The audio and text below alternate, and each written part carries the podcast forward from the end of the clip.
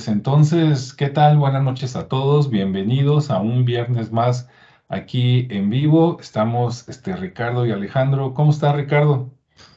Hola, muy bien Alejandro, aquí ya listo. Sí, después de una semana pesada y un día ajetreado, ¿verdad? Sí, como pues como todos los viernes, ¿no? Que uno sale de la, a, este, a, recorrer algo la ciudad por algún tema de, trabajo y pues te encuentras con el, el, tráfico. Sí, el tráfico que ya, ya no sabes dónde hay. Para los que no saben, les comento que acá en la zona metropolitana de Guadalajara, en eh, Periférico Sur y López Mateos, precisamente ahí donde está el entronque de la muerte, ¿no? Digo, no porque esté peligroso, sino por la cantidad de tráfico y que siempre pasan cosas. Resulta que están haciendo obras, entonces están reduciendo carriles y este, allí precisamente en la curva, los que van por periférico y que quieren agarrar López Mateos allá rumbo como para Siemens y todo eso, y resulta que que están con obras, ay, típico, están con obras, pero no tienen a ninguna persona de vialidad ahí, ¿no? Como para poner un poquito de orden. Entonces es ahí la, ley del más fuerte o el más rápido, ¿no? sí, así pasa. Pero bueno. es como con las manifestaciones que te digo que me tocó hoy también. Ah, sí, coméntales dónde y por qué. Eh, Niños Héroes y Washington. Sí. Y este igual todo cerrado ahí obstruido y una un agente de vialidad ahí como podía este se las ingeniaba para darle salida a toda la, a la cantidad de coches. Pero bueno también la falta de organización de las autoridades. Sí. Es total si no si no tienen personal este, pues que pidan ayuda ahí a los viene viene, ¿no? y que, sí, sí, sí. ¿verdad? Que los pongan a, ayudar al tráfico y pues así sirve de que les dan unos pesitos y, hacen algo por la sociedad. Exacto. Muy bien. Muy bien. Bueno, pues eh, el día de hoy se supone que al ratito nos va a acompañar Rodrigo, ¿verdad? Esperemos que sí llegue. Parece que él también está sufriendo el tráfico, como dice Pablo Latapí de la Gran Guadalajara, ¿verdad? Yo creo que lo dice no tanto por grandiosa, sino por tanta gente, ¿no? Sí. y, bueno, el tema que vamos a ver hoy tiene que ver con, eh, lo voy a decir cómo se llamaba antes y cómo se llama ahora. Para los que ya tienen mucho tiempo viviendo en Guadalajara o que ya tienen más de 40 años, les diría que vamos a hablar de la rotonda de los hombres ilustres. Pero bueno, así se llamaba antes porque hasta, hace unos, no sé, 20, 15 años, este, eran puros hombres, ¿no? Género masculino los que estaban ahí en teoría enterrados en la rotonda que está enfrente del, Museo Regional de Guadalajara, a un costado de la catedral. Pero después ya también llegaron las mujeres, ¿no? Entonces ya tienen representación. No sé ahorita exactamente cuántas mujeres hay ahí. Eh, bueno, y no sé si de veras están los cuerpos o nada más es representativo, ¿no? De que pongan la pura estatua y, la placa, pero de todas maneras, pues digamos que, se agradece. Eh, sé que hay como tres, a lo mejor hay más, ¿no? Pero sé que hay tres. Una sé que es Irene Robledo y las otras dos ahorita no me llegan a la mente. No sé, Ricardo, si tú de memoria sí recuerdes alguna otra. Pues está María Izquierdo, la que comentaste, y Rita Pérez Jiménez. Vaya, ya hablaremos de ellas en otra ocasión para ver quiénes fueron y qué hicieron, ¿verdad? Y, y, bueno, la semana pasada platicamos aquí, Ricardo, Rodrigo y yo, este, de precisamente platicarles a ustedes quiénes están eh, enterrados, ¿no? O a quienes se les da homenaje ahí en la rotonda, que ahora es la rotonda de los jaliscienses ilustres, así se llama, en teoría. Y, pues adelante, ¿no? Entonces nos repartimos por ahí algunas personas.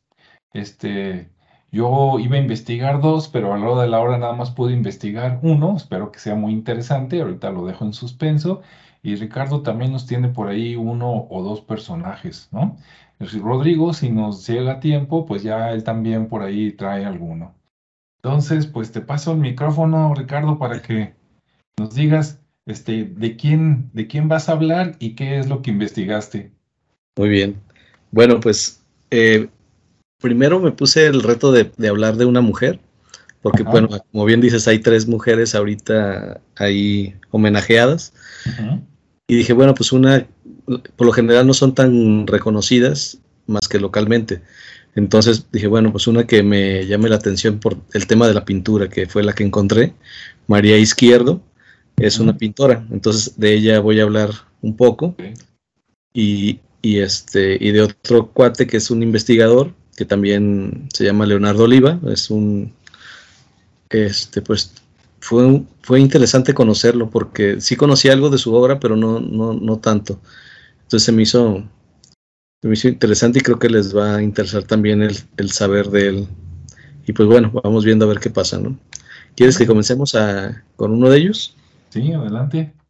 Bueno, pues primeramente voy a hablar de María Izquierdo, que, es una de las primeras pintoras prácticamente del movimiento, eh, digamos que moderno, en los años 20 o algo así, 1930 eh, y ella nace en San Juan de los Lagos. Su nombre es María Zenobia Izquierdo Gutiérrez. Nace en 1902 en San Juan de los Lagos, un 30 de octubre. Eh, y fue una pintora mexicana, eh, una de las primeras mujeres que, que expusieron sus obras fuera de México. De hecho, ella es la que abre la puerta a las demás pintoras. su, su, primera exposición la tuvo en el Art Center de, Ciudad, de Nueva York es una de las galerías más importantes de allá. Y, y obviamente, eh, pues ese, ese movimiento, ese motivo de ser la primera mujer y, y, en esa galería, pues tuvo mucha importancia, ¿no? Eh, a los 15 años se casa con un general, con el general Cándido Posadas Sánchez, y tiene tres hijos.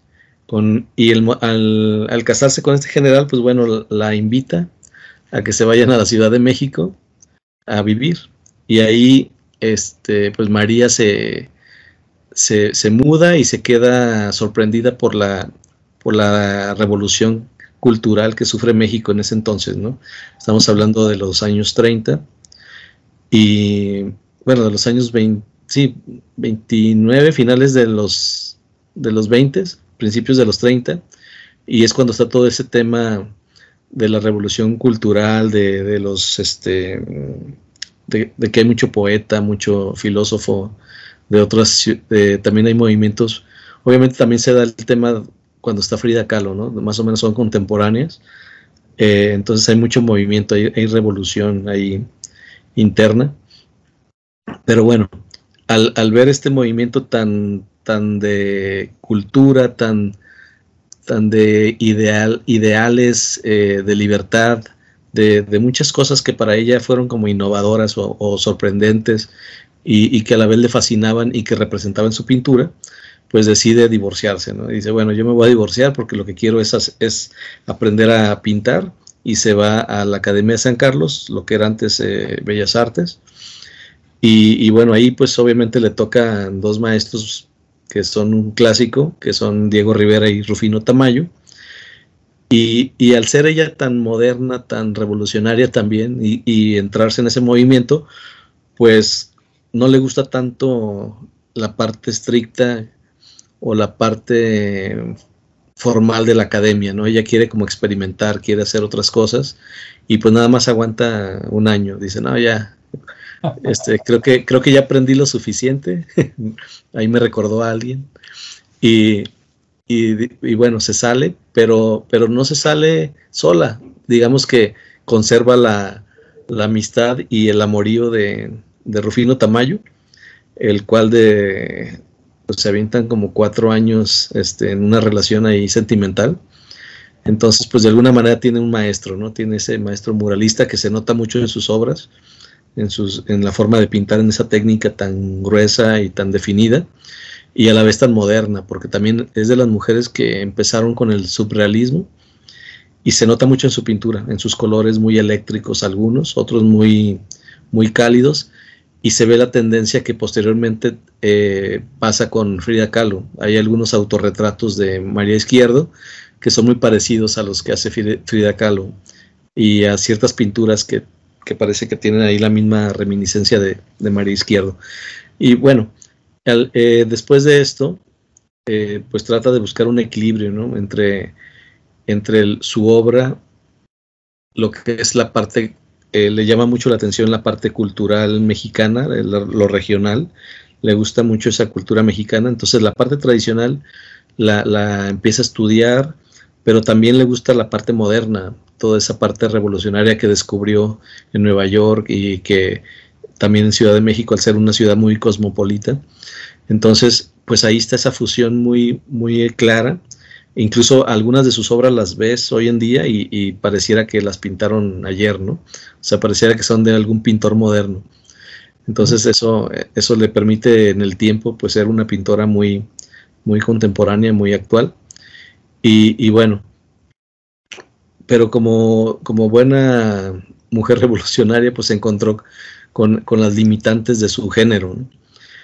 Eh, al, ver que era una mujer muy talentosa, la empezaron a invitar a muchas obras, a hacer muchas exposiciones y realmente hizo por todo el mundo. Estuvo en Japón, en toda Sudamérica, parte de Europa, en Francia.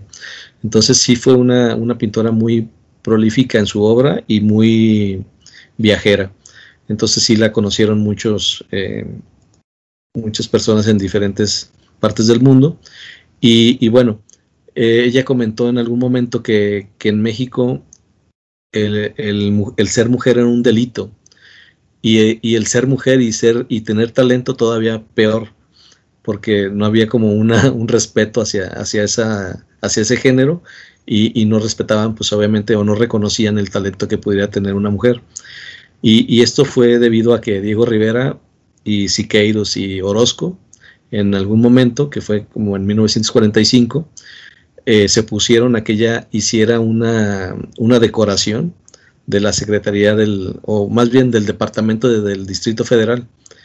Eh, la invitaron a que hiciera esa decoración y estos cuates pues dijeron, no, ¿por qué? O sea, no, y se pusieron, muchos de los, de los amigos de, de izquierdo pues dijeron, no, sí, juntaron firmas y todo. Al final, pues no se hizo nada, ¿no? Ni ellos ni ella hicieron nada. Entonces hay nada más por boicotear el, proyecto y, este, y bueno. para, para 1948, eh, ella, bueno, ella sigue haciendo su obra, sigue exponiendo, le va muy bien, pero en el 48 sufre de una parálisis. Entonces todo el lado derecho se le queda paralizado y pues, pues ya le impide pintar. Entonces eso pues obviamente le impide generar ingresos, porque pues, realmente de eso vivía, de, las, de sus obras, y, bueno, empieza, empieza a caer en un, en un tema de pobreza extrema, a tal grado que sus amigos empezaron a hacer subastas, eh, crearon un fondo, o sea, con esas subastas crearon un fondo para que ella pudiera tenerse, para que pudiera de alguna manera estar retirando mensualmente un dinero y mantenerse de, de eso. Y, de, y un tiempo funcionó muy bien, a tal grado que ella estaba pues ya disfrutando, digamos, de esa pensión, pero por ahí le salió un cuate que era un marido, que no, no, no encontré quién es, pero que al final pelea ese, ese dinero, ese dinero y se lo queda. Entonces la deja sin nada y digo, ah, caray. Para esto pues ella tenía tres hijos. Entonces había hijas y dos hijas y un hijo. Entonces, pues bueno, ella los estuvo manteniendo todo ese tiempo. Para aquellos entonces, pues ya estaba, ya estaban un poco ya grandes, ya se valían por sí solos. Y bueno, no había mucho tema.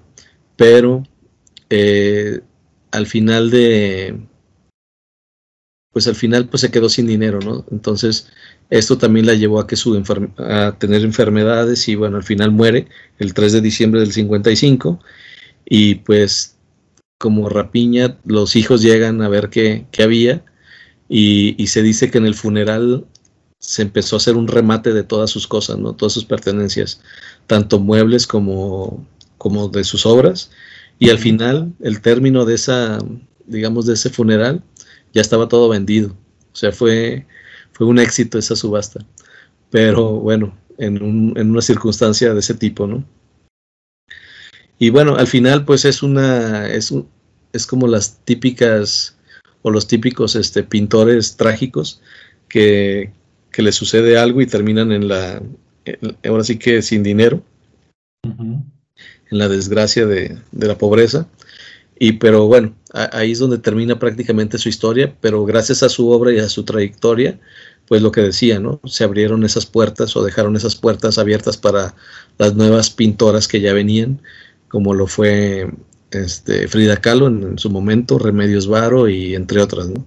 Porque si hay más, más, este, y sobre todo en ese momento, en ese momento histórico de México, eh, donde pues se, generó mucha, mucho talento, mucha gente que escribía, mucha gente que hacía poesía, que hacía pintura, y pues desgraciadamente ella, pues ahí, ahí queda, ¿no? Ahí quedan sus obras todavía por ahí, hay un registro histórico eh, que lo cuidan en Ciudad de México con fotografías, con cartas, con documentos que se quedaron, ellos lo, de alguna manera lo compraron y lo tienen en exposición, este, en es una como exposición itinerante, entonces van rolándola en algunos museos y, bueno, para quien tenga oportunidad, pues bueno, ahí van a encontrarse esas cartas que escribió, esas fotografías que tomaron de esa época y bueno, prácticamente así es como termina su, su vida esta mujer. Digo, obviamente hay más, más cosas, pero en, resumen es, es, así de, de dramática, pues, en su final. Vaya, vaya, no, pues esto es una telenovela, ¿no? Este, sí la, vida de esta mujer, yo nunca me imaginé que, que, existiera esta historia, ¿no? Entonces nace en, creo que dijiste San Juan de los Lagos, de Jalisco, se casa, se va a la Ciudad de México, pinta y después se recorre parte del mundo, vuelve y, y pues muere muy joven, ¿no? Como 53 años, algo así. Sí, más o menos. Sí, dices qué triste. Yo cuando dijiste que nació, creo que en 1902, algo así, sí. me imaginé mentalmente, dije, ah, de seguro se ha de haber muerto por ahí en los 70s. Digo, yo sacando cuentas, ¿no? Y sí. cuando dijiste que murió, creo que en el 55, dices, ah, caray, pues definitivamente a lo mejor, este, no sé, la parálisis que tuvo, a lo mejor alguna depresión, y luego, pues si los hijos le salieron así de, de, de, de cuervos desagradecidos y otras, pues sí así fácil te vas rápido, ¿no? Normalmente las personas que caen en una depresión y que eh, no hay apoyo familiar, este, se van antes de los 60, ¿no? Sí, Bueno, yo he sabido casos. Pero qué interesante, fíjate que mientras la mencionabas estaba por acá buscando sus cuadros, porque también yo no la conocía. Ah, sí. Y, y sí se nota así el estilo un poquito así, este, Frida, como de aquellos tiempos. No sé si haya hecho murales, porque ya ves que le tocó esa época, ¿no? De los muralistas mexicanos. Sí, no, no, de hecho no hizo, pero toda la técnica la tiene. De hecho, lo puedes ver en los, en el grueso del pincel, por ejemplo, en algunos cuadros. Tiene toda la técnica muralística, pero no, no le tocó.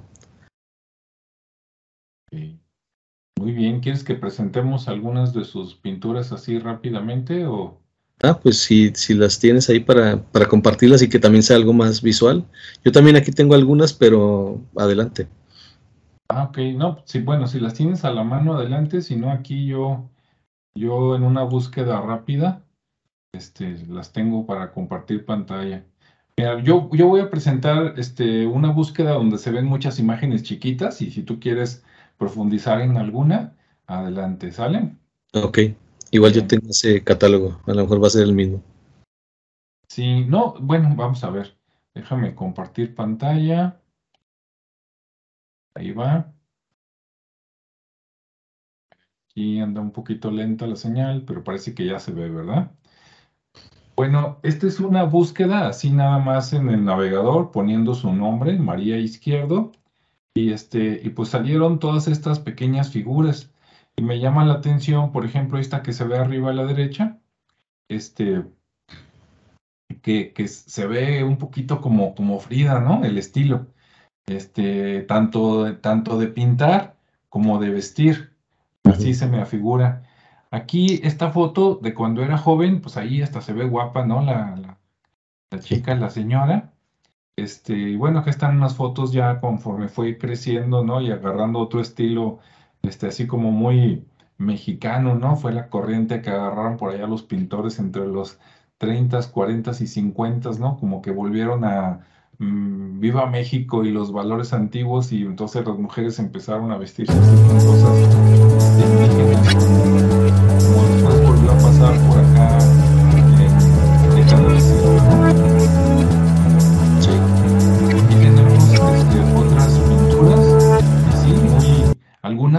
toque así como queriendo ser, como dices, surrealistas, ¿no? Así como, como, como con un piecito adentro de las cosas de, Dalí o de Picasso, sin llegar a ser tan, tan, tan drástico, por decirlo así, este, como este, ¿no? Por ejemplo, estos árboles, no sé ni cómo se llama el cuadro, y aunque no se parezca, este me recuerda el de, ¿cómo se llama? El, el, de, el de Van Gogh, donde está el mono así como gritando, este, muy famoso. Bueno, pero, este, me, recuerda a otros cuadros. Y en cambio, por acá vi uno de los que dijiste que pudieron haberse pintado ayer. Había uno, déjame ver si lo encuentro. Por ejemplo, este, ¿no? Este que está aquí, donde estoy moviendo el cursor, que parece que lo hizo este, ¿cómo se llama? El, el, americano que sacaba Coca-Cola y anuncios así. Ah, sí. Hasta sale en Los Hombres de Negro en la tercera parte. este, Warhol, ¿no? Andy Warhol. Andy Warhol, este de aquí se parece, ¿no? Así como si. Es un estilo más pop, un art pop este, de los 60 por ejemplo. Sí, sí, así más pop. Y dices, fíjate, un estilo como de los 60 y resulta que ella se murió en el 55, entonces andaba avanzada en algunos casos. Y por acá vi otro, déjame ver si lo encuentro rápidamente, que dije, ay, no, ese no va a ser de ella, seguro se coló, pero leyendo, leyendo la este, pero sí, ah, dice María Izquierdo. Ese es el que te digo que, es una pintura muy moderna. Sí, mira. Eh, los elementos, los colores. De hecho, el, azul eléctrico es el que utiliza mucho en sus obras. Por ahí tiene un toque en el cabello, pero en otras eh, se, ve muy, muy, muy claramente. Pero esa obra en particular es la que más, más me gusta de, de todas las que tiene. Ah, mira, pues coincidimos. Hasta, es más, si te dijeran que ese es un prototipo de lo que va a ser la siguiente eh, princesa de Disney o algo así, se la creerías, ¿no? Tiene el toque como, por ejemplo, la película de Coco, ¿no? Así entre Disney y lo mexicano. Y pues ve, hace que 50, 60 años o más, ¿no? Sí, y aparte, este, se nota la pose, pues. Si te fijas, tiene una pose en un tema de rebeldía, pero pero así como de, seguridad, ¿no? De mujer. Entonces, para su época, pues era, era bastante transgresora, pero a la vez vanguardista. Ah, no, pues qué bien. No, pues excelente. Ok, déjame volver a ponerte en primer plano. Pues muy interesante esa, esa que conseguiste, Ricardo. Este, me gustó mucho saber de esta, de esta mujer. Y pues ya encarrerados, este, ¿y, y, qué, tienes alguna otra opinión de ella antes de cambiar de personaje? Pues no, digo, lo que pasa es que al final creo que la historia plantea muy bien lo que, lo que sucede y es como un, es como la, historia eh, común o parecida de otras mujeres de esa época. O sea, hablando de la, de la, de Frida Kahlo, pues que es como la, la relación inmediata, ¿no? La referencia inmediata, pero también otras, otras mujeres que no tenían nada que ver con la escena de pictórica, sino más bien eh, de poesía, por ejemplo, como Tina Modotti o, esta mujer, ¿cómo se llama? Pita Amor, que, en algún momento también surge en esa escena, eh, y, y, esta Carmen Mondragón también, que era la, amante del doctor Atle, eh, pues también son mujeres que tienen un parecido en el tema de la rebeldía, de que, se, de que en algún momento se conocieron, pero que tienen un, final muy parecido. Entonces, como que era el común denominador, pues esa rebeldía que a lo mejor no, fue muy bien manejada y las llevó al, mismo fin. Entonces, fue lo malo, pues. y, fíjate, ahorita que lo mencionas, este, bueno, y por un lado también qué coincidencia con Frida Kahlo, ¿no? Que a Frida Kahlo, pues ya ves, este, por ahí pierde una pierna y entonces pierde movilidad y esta que nos presentas ahorita, este, le da parálisis. Entonces dices, qué, qué coincidencias, ¿no? Este, en, en tiempo, en pintura y en afectaciones físicas. Sí, exacto. Por eso te digo que tienen algo ahí en común. Diría Rodrigo, es karma. Sí, así como que a, qué brujo le pidieron que les echara a perder la vida a las dos allá en México, ¿verdad? ¿Quién, quién fue el chamán malo? sí. Sí, pero muy interesante, pues, y al final muy, muy este, intensas, pues. Sí, ahí de, de, lo intenso, fíjate, ahí es donde dices este, lo que es este, lo que es la mentira social, ¿no? En estas épocas, en los años después de la revolución, en los 20, 30, 40, estaba esta explosión de artistas, tanto hombres como mujeres, y, y, algunos pues se casaban, otros no, y este, pues como dices, era amante de tal, o vivían este, un tiempo y luego este, cambiaban, y total, había un, en el buen sentido, había un libertinaje tremendo, y entonces después de, este, después de esa época, no me explico entonces después de dónde salió esa falsa moral, ¿no? Del México de los 60, 70, de que hay que portarse bien y todo, cuando en estas épocas anteriores, pues el, de, de Chongue era, era como, como lo que se volvió a ver después en los 80, ¿no? En, los artistas. Sí, sí, y pues tú lo has dicho, era, era como en esa escena, ¿no? Como en ese círculo de, de la parte del artista, de la parte intelectual. Entonces ahí era como ese círculo. Entonces sí se veía mal, pero sabían que eran, que eran poetas, que eran filósofos, que eran pintores, que eran cantantes. O sea, como que todo el mundo sabía, pero mientras este, el público no se diera cuenta, todo estaba bien, ¿no? Sí, sí, claro. Como todo. Muy bien.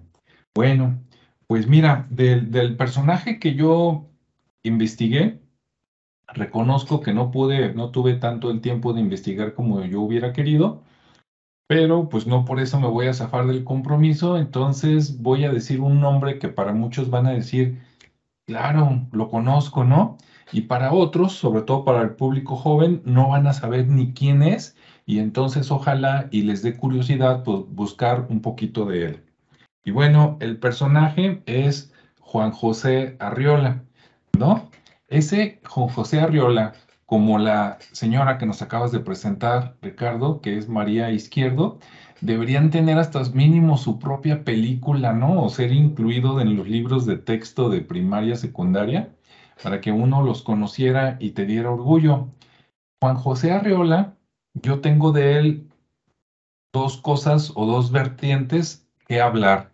Una, como lo que se veía en los medios, o sea, ese Juan José Arriola, digamos, a lo mejor eh, eh, distante, pero así como el, como el sabio mexicano del siglo XX.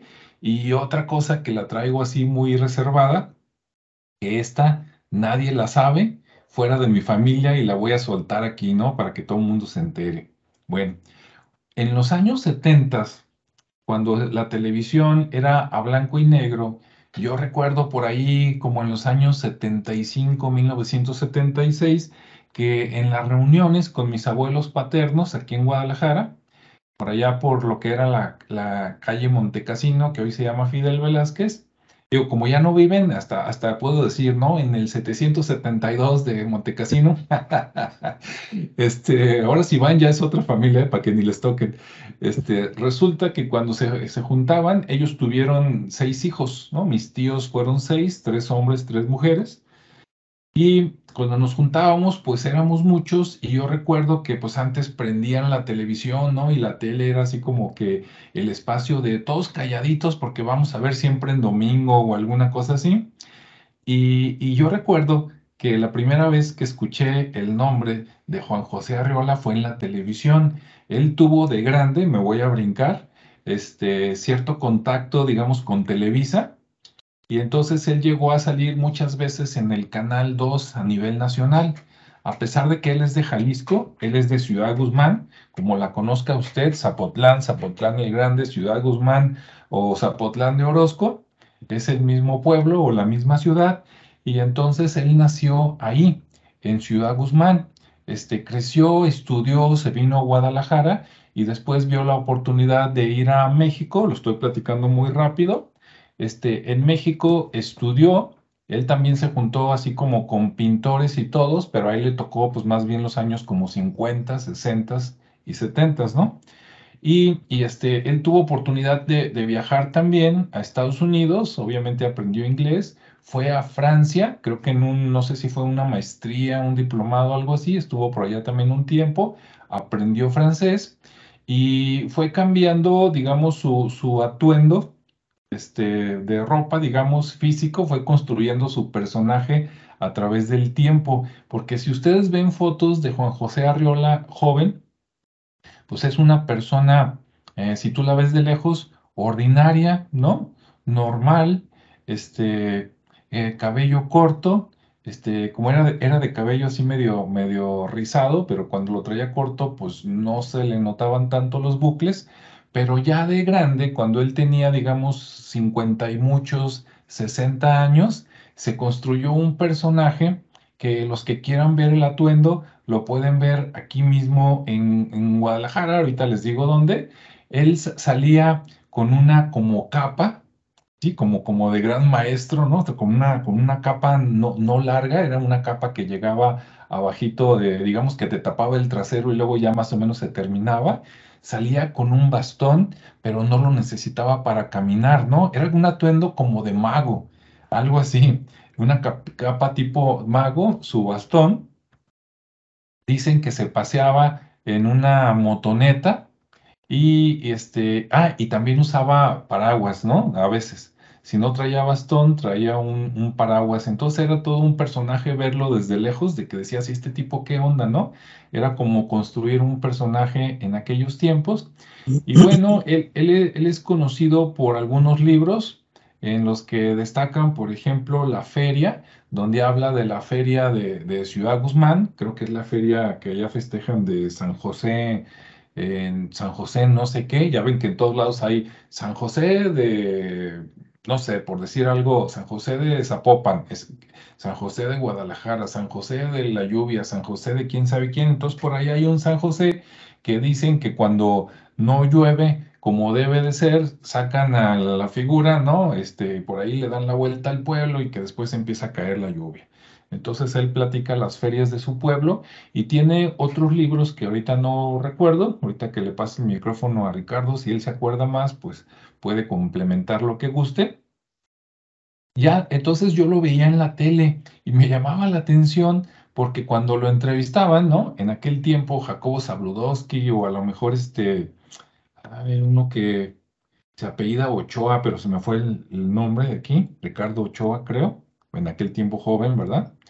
Este, y le preguntaban algo, eh, contestaba, no, no era pedante, o sea, era más o menos cercano al pueblo, por decirlo así, y tenía una frase muy curiosa que se me quedó a mí grabada, que cuando le preguntaban sobre algo que él no estaba al tanto o sobre una persona, un artista, ya sea músico, poeta, escritor, que él no, no había identificado, decía, no lo conocía.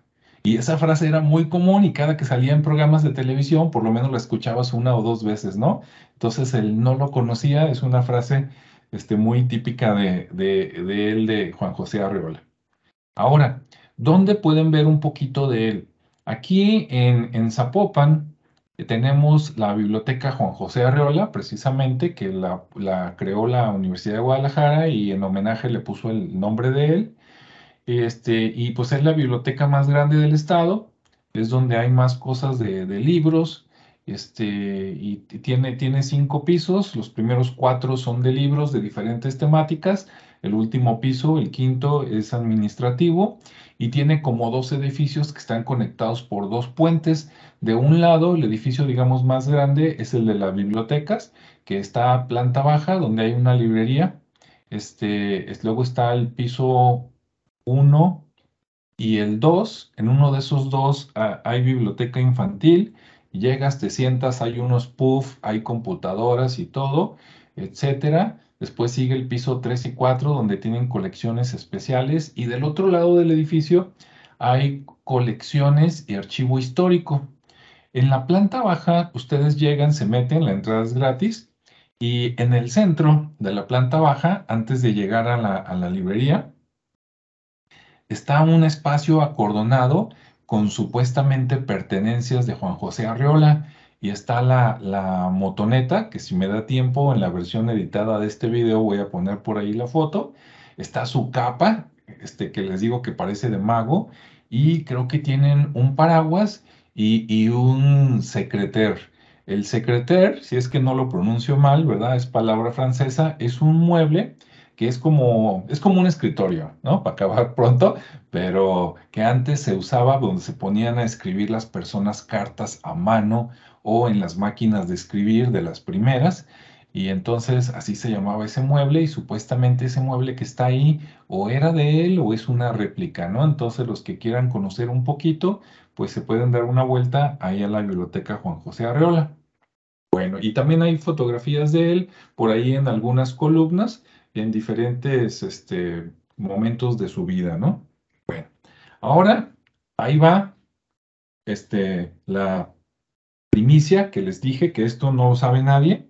Ahora, mis abuelos ya fallecieron todos, ¿no? Y espero que mi abuelo no me haya mentido, porque si no, cuando me toque a mí morirme, voy a ir y lo voy a regañar y le voy a decir, este, oye, me hiciste quedar mal acá enfrente de la gente. Pero bueno, mi abuelo también nació en Ciudad Guzmán y resulta que fue compañero de primaria de Juan José Arriola. Para los que digan, no es cierto y eso, bueno, miren, yo, yo le creo a mi abuelo y no quiero investigar, pero el que quiera investigar, este, pues puede ir a buscar por allá en los archivos a ver si existen, ¿verdad? En las escuelas primarias de Ciudad Guzmán. Y el nombre de mi abuelo es José Castillo creo que Guacuja, el apellido materno no estoy seguro, pero es José Castillo, ¿no? Entonces, si por ahí este, rescatan alguna lista, que no creo que existan, pero uno nunca sabe, ¿verdad? De listas de asistencia, a lo mejor van a ver ahí en, la primaria, en los mismos salones, a Juan José Arriola y a José Castillo, ¿no? Claro, Juan José Arriola, pues, este, estudió, se hizo poeta y escritor, este, mi, abuelo este, le gustaba el ciclismo, ganó algunas competencias por allá locales y después se hizo este, camionero de camiones que, este, de Ciudad Guzmán a Zapopan, Guadalajara, lo que hoy conoceríamos como los camiones foráneos. Y, este, y luego se, ya se casó y se vinieron para acá, ¿no? Entonces, una vez, y eso me lo dijo él, yo no se lo pregunté, cuando yo estaba chico, más o menos por ahí a la edad entre los 8 y los 10 años, una vez viendo en la televisión a Juan José Arrola, me acuerdo que mi abuelo dijo, este, e, e, él fue mi compañero en la primaria, y yo, ¿en serio? No, pues que sí. Ah, bueno, entonces te queda grabado, ¿no? Y ya que creces, y cuando estaba yo en la secundaria nos pusieron a leer, este, pues la, feria, ¿no? De Juan José Arreola y luego el Llano en Llamas de Pedro Páramo y cosas así, más o menos contemporáneas del siglo XX, pues se reactiva, ¿no? Y dices, ay, a este tipo yo ya lo había visto en la tele, es el que dijo mi abuelo que era su compañero de primaria, ok, ¿no? Entonces, bueno, pues de repente pueden salir de estas historias, ¿no? Inesperadas. Entonces, pues a Juan José Arriola lo conoció mi abuelo. Y pues sí, eh, tuve en esta semana, para los que no lo saben, además de hablar aquí de historias como Ricardo, que él también tiene su vida profesional y yo también, yo doy cursos, entre otras cosas, de Microsoft Excel y en, en, un, en una em, empresa donde les di curso esta semana, había gente de Ciudad Guzmán. Y les dije que hoy, el viernes, iba a hablar un poquito de él, muy poquito, porque se puede hablar muchísimo. Y este, esa persona que ahorita es mi alumno y es mi alumno virtual, ¿no? A través de internet, me dijo, ah, ¿hace cuánto que no viene a Ciudad Guzmán? Le dije, uh, hace como cuatro años fácil. Y él me dijo, ah, no, cuando venga puede ir a visitar la casa de Juan José Arriola. Y yo, anda, pues, ¿a poco todavía está? Y me dijo, sí, dice, seguramente ahorita está otra familia, pero se, me dijo, está en la parte alta, ¿no? Así como en la loma. Y dije, ah, mira, de abolengo desde chiquito, ¿no? Entonces, supuestamente, ahí si van ustedes a Ciudad Guzmán, pueden preguntar por la casa que era de Juan José Arriola y les van a dar santo y seña de, ah, mira, está por allá. Y bueno, pueden tomarle una foto por fuera, ¿no? Creo que dijo que sí había una pequeña placa ahí como, como conmemorativa. Entonces, bueno, pues esto no cualquiera lo sabe, pero ahora ustedes lo saben. ¿Cómo ve, Ricardo? Pues muy bien, digo, muy interesante. Es todo un personaje, como bien dices, a este Juan José Arreola, porque yo sí lo recuerdo con su capa, su bastón y, un sombrero a veces. Sí. Y, todo muy como francesado, ¿no? Porque sí tenía un toque ahí como francés. Y me acuerdo verlo visto no en una motoneta, sino en una bicicleta. No sé si también ando en bicicleta, pero, pero sí es una característica pues de ese personaje. Sí, no, no lo dudo. Y, mira, por aquí ya están este, los comentarios. Vamos a leer algunos, aprovechando. Ah, eh, Ramón del, del, Ángel, le mandamos un saludo. Dice, ¿cómo están? Buenas noches. Ah, bueno, pues estamos muy bien, gracias. Luego dice Valentín Gómez Farías, presidente de México y un gran doctor tapatío ilustre. Supongo que se refiere a que Valentín Gómez Farías está por ahí en la glorieta, digo, en la glorieta, en la rotonda de los hombres ilustres Vamos a checarlo con gusto y luego le, comentamos. Dice él mismo, otro jalisciense presidente, Victoriano Huerta, nada más lo recordamos por traidor. Dice, favorito de la historia de México. Bueno, algún, algún mérito debe de tener, ¿no? Porque como normalmente la historia la hace el que gana y nos cuentan muchas mentiras, si dicen que él era traidor, a lo mejor en una de esas hasta es todo lo contrario, ¿no? Vamos a darle el beneficio de la duda.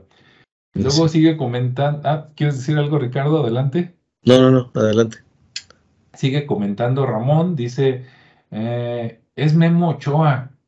Eh, no, sí recuerdo a Memo Ochoa. Ya ven que Memo Ochoa era un poquito eh, chonchito. Este, Memo Ochoa, yo lo recuerdo cuando estaba aquí en la televisión, porque estaba en lo que después creo que fue el Canal 13 y a él lo recuerdo porque también en, el segmento de él en algún tiempo salió Madaleno, van a decir de qué está hablando, ¿no? Pero las personas muy grandes, Madaleno, de hecho Madaleno fue el que le dio chance a Paco Stanley, ya fallecido, de entrar a la televisión y después que se retiró Madaleno, Paco Stanley se cambió, digamos, de, televisora y ya se hizo famoso en Televisa. No, no, es otro. Es uno que tenía, a lo mejor me estoy equivocando en el apellido, pero es una persona de, delgada, de cabello muy poquito, de bigotes, que siempre tuvo programas en la noche, así como desvelando a la gente, este, y así medio intelectual, pero si me acuerdo, luego se lo digo. ¿Es como Ricardo Rocha? A, lo mejor sí, fíjate, a lo, mejor Ricardo Rocha. Pero bueno, sigue comentando aquí Ramón, dice, parece que están piloteando los aviones de Star Wars con ese fondo. Ah, gracias por notarlo. Este es un fondo, este sí, precisamente acá un fondo virtual y supuestamente es de un juego de Microsoft que se llama Halo, ¿no? De así tipo, tipo viaje a las estrellas.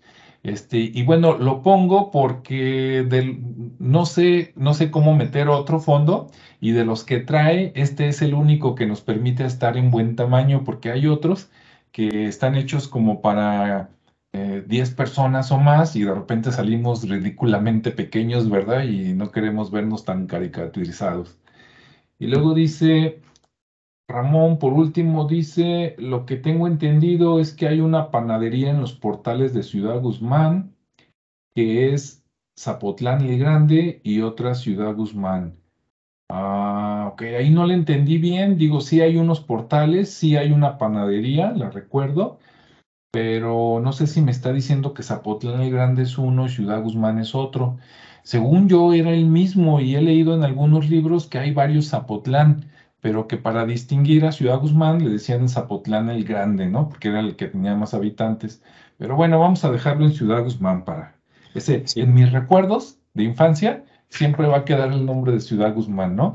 Que yo pensaba que era Ciudad Guzmán por Nuño Beltrán de Guzmán y decía, ve nomás, asesino y todo, bueno, igual que Cortés y otros, ¿no? Aunque si no hubieran hecho eso, a lo mejor no hubieran logrado lo que lograron, pero después me enteré que no, que no, no es Ciudad Guzmán por Nuño Beltrán de Guzmán, sino por otro que también se apellidaba Guzmán, no sé si es descendiente o no, pero que es por otro. A los que tengan dudas, luego se los investigo y si alguien lo sabe aquí en el chat, lo puede poner, ¿no? Dice, por último, ya volvió a escribir, dice, este, Lo que no me queda muy claro es la identidad de ese municipio, ya que alguna gente le dice Zapotlán el Grande y otra Ciudad Guzmán. Ah, sí, es lo que te decía Ramón. Lo que pasa es que en diferentes momentos de la vida, eh, ya ves cómo es la política, le han cambiado el nombre. De hecho, al principio su nombre real era algo parecido a Zapotlán. No era exactamente Zapotlán, pero era algo parecido a Zapotlán. Algunos dicen que se llamaba así por el zapote, lo que es la, fruta, y otros dicen que no. Dicen que, hay, que había una antigua deidad o diosa zapotleca y que se le veneraba mucho ahí antes de que llegaran los españoles. Entonces está la duda entre si es Zapotlán por los zapotes o Zapotlán por Zapotleca o algo así, ¿no? Pero es lo mismo, bueno, para mí, que a lo mejor me, ahorita me la van a mentar y van a recordar a mi madre los que viven ahí, ¿no? Depende de qué generación sean, de los antiguos o de los nuevos. ¿Cómo es posible, no? Ignorante, pero les digo, a mí de chiquito y hasta que tenía como 20 años, yo lo conocí como Ciudad Guzmán porque mis abuelos y mis padres, que nacieron todos allá y luego se vinieron para acá, pues siempre Ciudad Guzmán y Ciudad Guzmán. Entonces, si ahorita se llama oficialmente de otra manera, pues ni modo, ¿no? En mis memorias siempre será Ciudad Guzmán.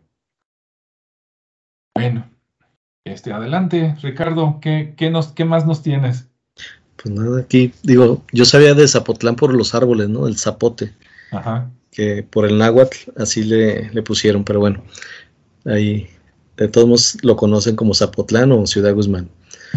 Eh, bueno, otro de los personajes de esa de esos jaliscienses ilustres que, que me encontré por ahí, que dije, bueno, son de los pocos conocidos para mí, por lo menos, y ese Leonardo Oliva, que realmente no es poco conocido, es muy conocido, pero bueno, yo no lo tenía tan en el, en el foco.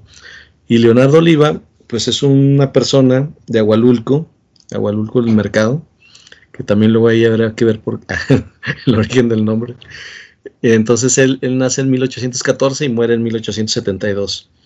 Entonces él, él es un doctor, tiene varias, varios este, oficios por ahí, pero fue profesor, fue médico, fue farmacéutico, entonces tuvo ahí varios oficios y, fue uno de los autores de las primeras farmacopeas, es decir, de los compendios de, la farmacia, de, sobre todo de la parte eh, química y de las propiedades físicas y químicas de las plantas. Entonces él, él siempre recomendaba la, herbolaria o, las medicinas naturales y, locales, ¿sí? más, que, más que de las que venían de Francia o de algún otro lado. Este, entonces él siempre abogaba por ese tema. Eh, en esa farmacopea eh, hizo un compendio y ahí se mostraban esas propiedades físicas y químicas de las, de las plantas y o de los medicamentos que lo llamaba, y lo hizo en español, en francés y latín y algunas nomenclaturas las hizo en alemán, en inglés, en griego, en ruso, en hebreo, en chino, en árabe y también en sus este, nombres originarios, que, como en el caso del náhuatl, el otomí, el tarasco, el maya. Y bueno, con esto nos, nos, dice que este personaje pues es un políglota, ¿sí? porque en todos esos eh, idiomas y, dialectos él lo, lo hizo. Entonces era una persona pues bastante preparada o estudiada por lo menos para poderse dedicar a, entender estos, estos dialectos e idiomas. Y, bueno, él, como les comentaba, pues siempre sugería que de los medicamentos, pues siempre optáramos por las plantas, ¿no? por la parte natural. Y hizo algunas publicaciones, fue un investigador, netamente se dedicó a estudiar y a investigar. Y bueno, dentro de sus publicaciones, la obra más importante fue la la que se hizo a principios de siglo y donde escribió sobre la botánica. Y dentro de esa, esa publicación que hizo, surge después un, ahora sí que dice, bueno, quiero hacer un experimento. Y ese experimento que él lo nombra como científico realmente tiene un significado y todavía a la fecha existe y por eso me llamó la atención este personaje, porque en algún momento había escuchado de esos dos de esos dos este, experimentos que realizó y que aún existen en la actualidad, pero que la gente, pues la verdad, ni, atención le ponen porque es algo que lo integró tanto en la naturaleza que, que lo dan por algo este, normal. Y bueno, esos experimentos en qué, en qué, qué consistieron, pues bueno, uno fue en recuperar el jardín de San Miguel de Belén, el cual está situado ahí, este, pues tú ya sabes, ¿no? Ahí enfrente del, del hospital civil antiguo.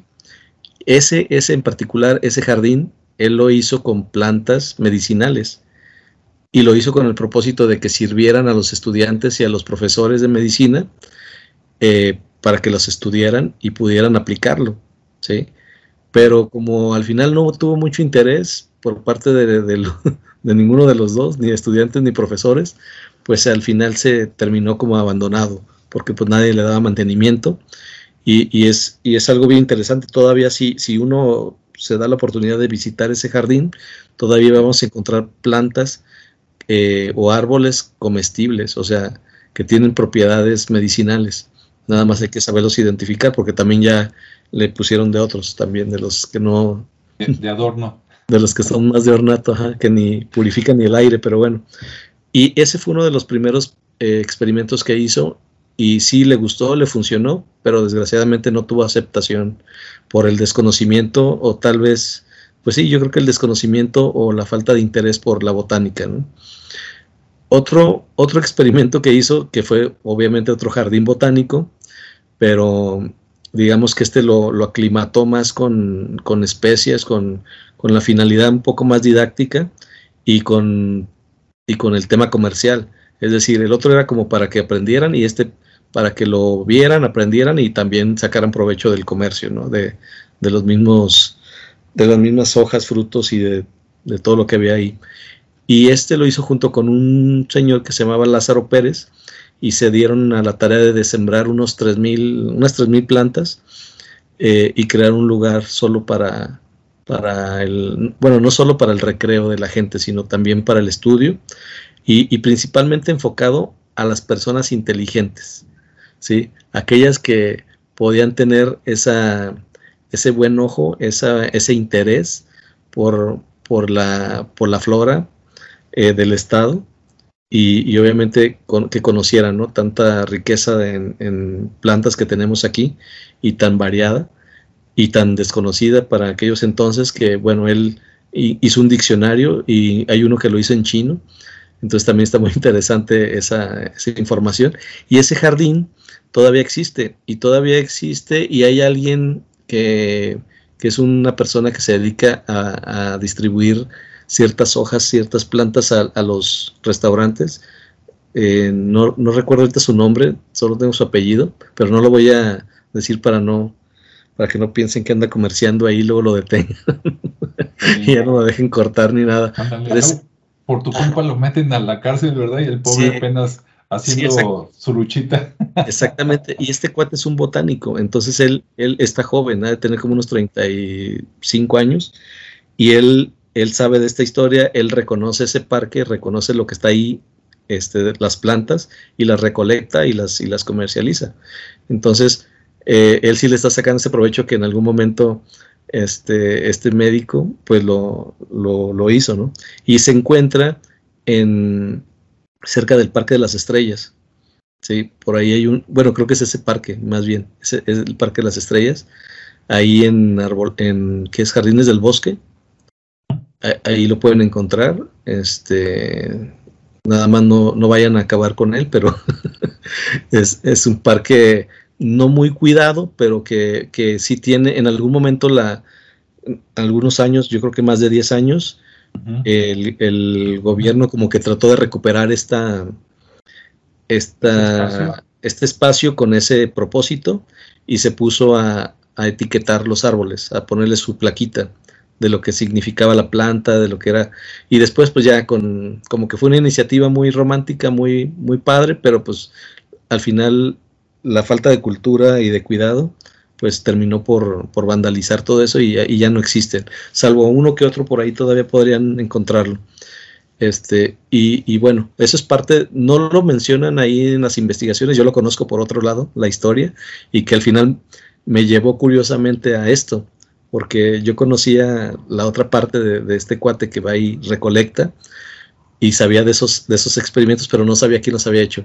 Y a la hora que hago la investigación, pues me encuentro con el creador de eso y se me hizo muy interesante. Entonces no se, no se menciona por, me imagino que por porque no vayan a hacer como las polillas, ¿no? Que vayan a ir a, devastar el, parque o que vayan a este como, los chapulines. Ándale, como, como las otras, ¿cómo se llaman? las langostas, ¿no? Que llegan y depredan las plantas. Entonces, esa, esa se me hizo muy interesante, pues, porque al final, pues él, digamos que sembró para futuro, ¿no? Y, y algunos que sí conocen, que sí tienen un ojo entrenado en, la observación de las plantas, pues lo reconocen y ahí es como un oasis entre en ese desierto, ¿no? De, tanta contaminación y de tanto vehículo y tanta gente, pues lograr y llegar a un espacio donde te puedes sentar y contemplar las, las plantas que además tienen un propósito de, cura, de curar, pues, pues qué interesante. También a esta persona pues le gustaba mucho la música, la pintura, era pues obviamente un políglota y un naturalista. Escribió algunas lecciones de terapéutica, eh, los principios de la filología, este, gramática francesa, también estuvo estudiando todo eso y bueno, muere, no sé por qué, pero muere también en la pobreza el 6 de noviembre de 1872. Eh, no encontré el por qué, este, simplemente se va directo a, que muere en esa situación y, deja todo un acervo de conocimiento naturalista que después, en algún tiempo, hace como unos 10 años o 8 años, yo me encontré una información muy interesante en, el, en la página de la UNAM, de la Universidad Autónoma de México, donde está eh, mucha información de plantas. Por si a alguien le interesa eh, ese tema, pueden entrar a, esa página web y buscar la, parte donde están las plantas o botánica y ahí hay mucha información. Entonces, él, él también tiene esa información, él escribió muchos libros, Leonardo Oliva, y, bueno, los invito ahí a quien esté interesado en, en su obra, buscar y visitar esos, esos lugares para que vean cómo están mal cuidados y, totalmente transformados, porque uno, el que está ahí en, Belén, pues es un parque, realmente está, es un, es un parque, no tiene ese valor que él le dio, y el otro de alguna manera sí, sí lo tuvo en algún momento, pero pues al final de cuentas no, no tienen el cuidado que deberían. Eh, y bueno, el 2 de febrero del 58 se le devela su estatua en la rotonda de los jaliscienses ilustres, así como un dato definitivo de, de cuándo se reconoce como, como un jalisciense ilustre. Pues menos mal que se le reconoció, ¿no? Porque si su época fue por allá entre finales de los 800 y principios de los 900, este, aquí, sobre todo cuando, si, no es, si es de los que son, ¿cómo te diré? De esos sabios que sí se preocupan por la gente, ¿no? Y que van en contra de las, como dicen ahora, de Big Pharma y todo eso en su, tiempo, pues les convendría este, déjalo que se olviden de él, ¿no? Entonces, qué bueno a quien quiera que lo haya recordado y que lo hayan puesto por ahí. ¿Cómo dices que se llama ese señor? Eh, Leonardo Oliva. ¿Leonardo Oliva o Oliva? Oliva. Oliva. Ah, bueno, para que lo busquen. Yo también voy a buscarlo por ahí para conocer un poquito más porque se oye muy interesante, ¿no? En lo que estaba trabajando, porque sí, yo creo que todas, todas las todos los hospitales deberían tener su, huerta como antes, ¿no? Y tener ahí su provisión de, plantas medicinales, porque a final de cuentas, todo lo que consumimos, este, en pastillas, en soluciones, en inyecciones, viene de algo este, en la naturaleza. Entonces, digo, si, si una medicina te va a costar 600 o 1000 pesos y tomándola directo de los árboles, sabiendo cómo, ¿no? Un extracto o un tecito, a lo mejor con 150 pesos, te da el mismo resultado, pues qué diferencia, ¿verdad? Exacto. Muy bien. Muy bien. No, pues muy interesante. Muchas gracias, Ricardo. Este, nada más una, una corrección. Hace rato que estaba leyendo por acá los mensajes de Ramón. Eh, uno lo leí mal. Lo que me decía que había en los portales de Ciudad Guzmán es que hay una panadería, como dijo él, pero que parece que los que atienden, la familia que atiende la panadería son descendientes de Juan José Arreola. O sea, a lo mejor son nietos o algo así, ¿no? Este, Entonces, nada más ahí aclarando ese punto. Y por acá, pues muy interesante los dos que nos trajiste, Ricardo, tanto María Izquierdo como este señor Oliva. No, pues qué bárbaro. Este, ya me sentí en desventaja porque nomás traje uno, pero bueno, es famoso. Esperemos que lo, que lo busquen. Y digo, se nos ocurrió hablar de ellos porque es como los nombres de las calles, ¿no? Vives en una calle, a veces tiene el nombre de una persona y no sabemos ni quién fue. Ya sea que haya sido alguien así como un gran héroe, un gran algo, o este, o un gran vendepatrias, ¿verdad? Uno nunca sabe, pero por lo menos saber quién fue, ¿no? Entonces decidimos empezar ahí por la rotonda. Ya después en otro programa que si nos puede acompañar Rodrigo, vamos a ver el, qué personaje nos aporta. Y pues bueno, algo más, Ricardo, así como para despedir el programa. Pues nada, digo, como siempre agradecer a las personas que nos escuchan y, y nos ven a través de tus canales.